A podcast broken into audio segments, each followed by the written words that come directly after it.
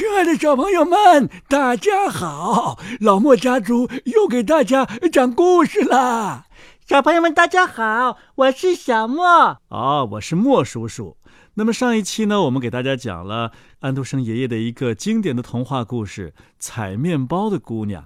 这个姑娘长得很漂亮，可是她的心肠很狠毒。哦，这个姑娘也遭受到了自己应得的惩罚，她下到了地狱里。但是到了地狱之后呢，她一点都不为自己的事情感到反悔。其实她还没有下到地狱之前，她也没有反悔过。哦，是啊，小莫说的对。他的主人让他回家看爸爸妈妈的时候，他嫌他妈妈穿的太破烂了，扭头就走。他没有后悔。他把主人给他带回家给爸爸妈妈的 loaf 放到了泥里，他也没有后悔。受了很多的苦，他还是没有后悔。一个不知道反省自己的人，恐怕真的是无可救药了。爸爸，可是婴儿就真的要在地狱里边？一直待下去吗？而且呀，他非常可怜。他脚下虽然踩着面包，可是他变成雕塑了之后，手都够不着这块面包，所以他饿了之后呢，只能消化自己的内脏了。嗯，我还是希望婴儿能够得救。今天我们来听下集，婴儿到底得救了没有呢？他是通过自我反省得救的，还是通过什么其他的方式呢？那我们赶紧开始吧。采面包的姑娘，作者安徒生，下集。这时，一滴热泪掉到他的头上，滚过他的脸和胸，落到了面包上，又滴了一滴，掉了许多滴。是谁在为小婴儿哭泣？你让你母亲伤透了心，婴儿。母亲说道：“是啊，我早料到了。”要是我没有生到世上来就好了。听了母亲的话，他想到，那就好得多了。现在母亲哭又有什么用呢？他听见他的主人那些体面的人，像亲生父母一样对待他的人在说：“哦，他是一个罪孽深重的孩子。”他们还说。他一点儿也不珍惜天赋的礼物，而是把它踩在脚下。唉，他难进慈悲之门呐。他们真该早些严严的管教我呀。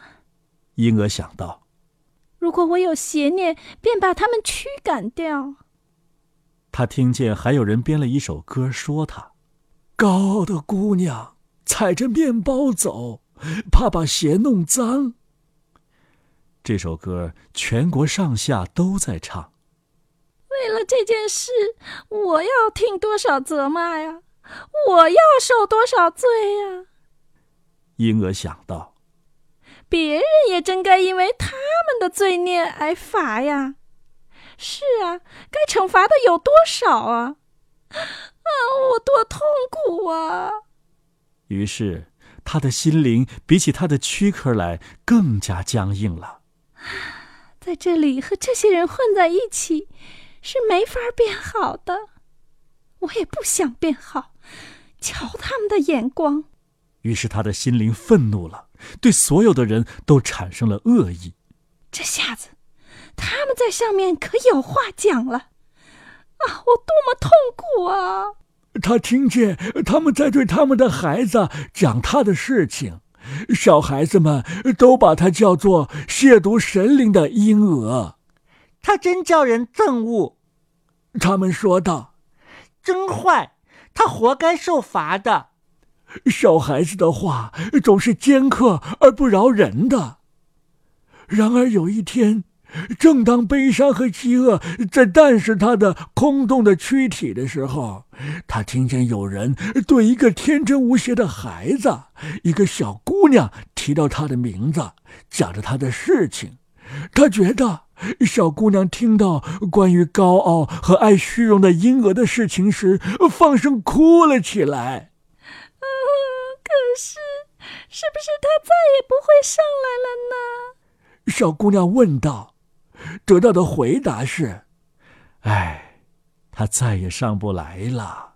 要是他请求宽恕，以后再也不那么做了呢。可是啊，他是不会请求宽恕的。他们说道：“我真希望他会请求宽恕。”小姑娘说道：“无限的悲伤。”我愿把我所有的玩具娃娃都献出来，只要他能够再上来。这对可怜的小婴儿是多么残酷啊！这席话涌进了婴儿的心里，一下子感动了他。有人说：“哎，可怜的婴儿呀！”这还是头一回，而且一点没有提到他的过失。一个天真无邪的小孩子哭了，为他祈祷，他为此而产生了一种奇特的感觉。他自己也想哭一场，但是他不能哭，这也是一种痛苦。上面的岁月流逝，而下面却没有一点变化。他很难再听到上面的声音，关于他的谈论越来越少。忽然有一天。他觉得听到一声叹息，嗯，婴儿啊，婴儿，你叫我多么痛苦啊！我早说过，这是他的母亲弥留时的叹息。他还听到他的主人念到他的名字，都是最充满温情的话。女主人说：“我真不知道，我是不是还能见到你。”婴儿，谁知道到哪里去见你呀？但是婴儿很清楚，他仁慈的女主人永远也到不了他所在的这个地方。这样又过了一段时间，漫长而痛苦。忽然，婴儿又听到有人提到了他的名字，看见在他的上方有两颗明亮的星星在闪动。那是两只温柔的眼睛在地上一眨一眨。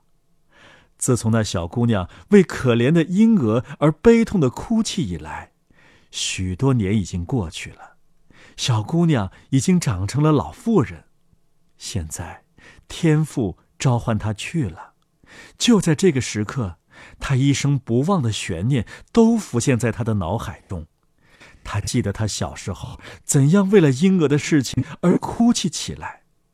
在他临终的时刻，那印象是多么生动的浮现在脑海中，他竟高声喊道：“天父，我的主，不知道我是不是也像婴儿一样，常在你恩赐的礼物上踩过，却不自知？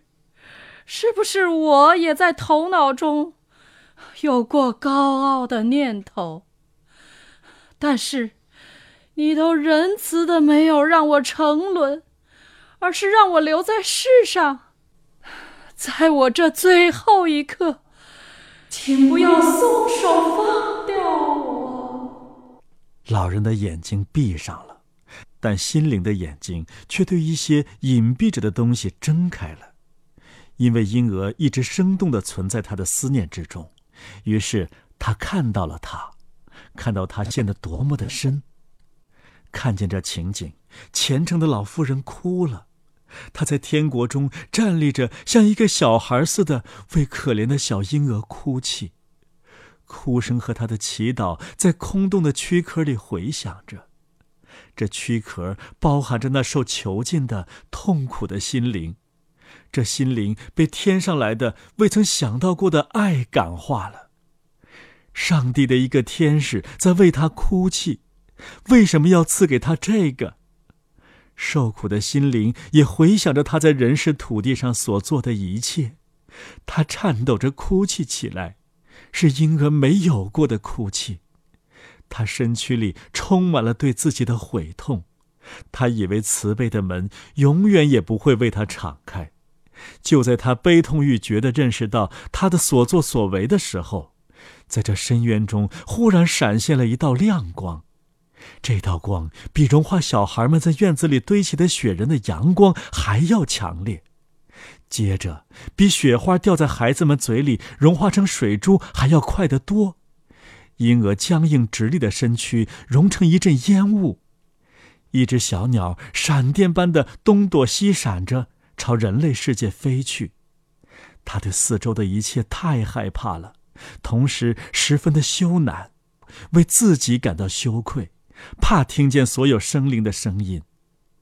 他匆匆地躲进一片倒塌的土墙上的一个黑洞里，他蹲在那里，缩成一团，浑身颤抖，发不出声音。他没有声音，他在那里躲了很久，才渐渐地安静下来，看一看周围，感觉一下他蹲的那个地方是多么的舒服。是的，这里很舒服，空气是新鲜的，温柔的。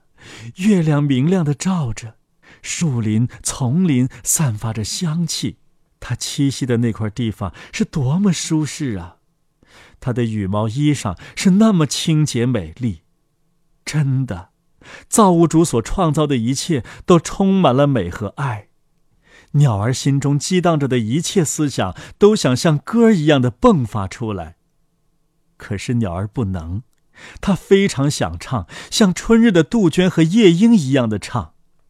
天父，他能听见虫儿无声的赞歌，也感觉到了这鸟儿的思想的和声，像大卫胸中的赞美诗还没有配上歌词和曲调一样。这些无声的歌，在鸟儿的思想中酝酿了许多心气。他一扇动翅膀，做出善事，他心中的歌啊，便会倾泻出来。必须做善事了。圣洁的圣诞节到了，农民在墙边放了一根杆子，上面绑着一束没有打净的小麦穗儿。天上的鸟儿也应该过一个愉快的圣诞节，应该在天父的这个节日里快乐的享受一番。圣诞节的早晨，太阳升起来，照在麦穗上，叽叽喳喳的鸟儿都围着带有食物的杆子转。这时，城里也传来叽叽的声音，那不断涌现的思想变成了声音。那微弱的叽叽声是一首欢乐的赞歌，善行的思想苏醒了，鸟儿从它藏身的地方飞了出来。天国当然知道这是一只什么样的鸟。严峻的冬天逼来了，水都结成了厚实的冰，鸟和树林中的动物很难找到食物。那只小鸟飞到乡间大道上，在雪橇留下的折迹里寻找着，偶尔也找到一个麦粒，在路旁人歇脚的地方找到一两块面包屑。它只吃它的一小部分，把其他饥饿的麻雀都换来，让他们在这里找吃的。他飞进城里，到处望着。有时，一只慈善的手会撕点面包放在窗边给鸟儿吃。他只吃很少的一点儿，把其余的都给了别的鸟。一冬天。鸟儿分给大家的面包屑加起来，几乎已经和小婴儿为了不弄脏自己的鞋而踩的那块面包一样大了。在他找到最后一块，并且把它分出去的时候，这鸟的翅膀变成白色的了，宽宽的伸了开来。海上有一只海燕在飞渡海峡呢。看见了这只白色鸟的孩子们都说道。现在，它时而冲向海面，时而在耀眼的阳光中高高的升起，看不见它飞往哪儿去了。人们说，它一直飞进太阳里去了。好了，小朋友们，安徒生爷爷的童话《采面包的姑娘》今天就全部播送完了。哦，我很高兴，最后小婴儿还是得救了。可是，是谁救了他呢？小婴儿最开始抱怨他的父母啊，在他小的时候没有好好的管教他。他到了地狱之后，又说还不如不要生我呢。他一直在找别人的原因。小莫，你说的对。一直到那个为他哭的善良的女孩老了之后，向天父祈祷，真心的祈祷。这种祈祷啊，终于融化了婴儿那颗冰冰冷冰冷的恶毒的心。他终于开始反思自己了。当一个人开始反思自己的时候，他就开始改变了。哎，小莫，我记得小的时候啊，我带你去过一个地方，看到了一句话，那句话叫做什么来着？爸，那句话叫做“知难”。不难，我也记得这句话。当时爸爸跟我说，最困难的事情是不知道困难。当你知道困难存在的时候，困难就不是困难了。好绕啊！虽然小莫解释的很绕，但是呢，是那个理儿。只有当你知道自己的问题的时候，你才能改变自己。那爸爸，平时在生活当中，我们怎么知道自己的缺点呢？嗯，中国的古人教了我们一个很好的办法，就是。以人为镜，可以知得失。小莫就是把别人当做自己的一面镜子，经常看一看自己在别人的眼里，在别人的心目里边到底是怎么样的。可是别人又不是透明的，我怎么知道他心里怎么想我的呢？小莫这个问题问得好。其实啊，你从别人对你的态度里边就可以知道你在他的心目当中。到底是怎么样的？呃，比方说，一个你认为非常好的人，他总是见到你之后头一低就过去了，这说明肯定有什么事情你做的不够好。这个时候呢，你就去找他沟通，问一问他，嗯，你能告诉我我什么地方做的不好吗？如果他真的是你的好朋友，他一定会告诉你的，让你改变自己。我记住了，以人为镜，别人。就是我的镜子，在这部采面包的姑娘当中啊，那个善良的女孩就是婴儿的镜子。好了，小朋友们，安徒生爷爷的这部童话《采面包的姑娘》就播送完了。欢迎大家加入我们的老莫家族微信群，在群里边你可以点播，可以参与我们的角色扮演呢。让爸爸妈妈在微信群里搜索“老莫家族”就可以了。好了，小朋友们，今天节目就到这儿了。下期再见，See you。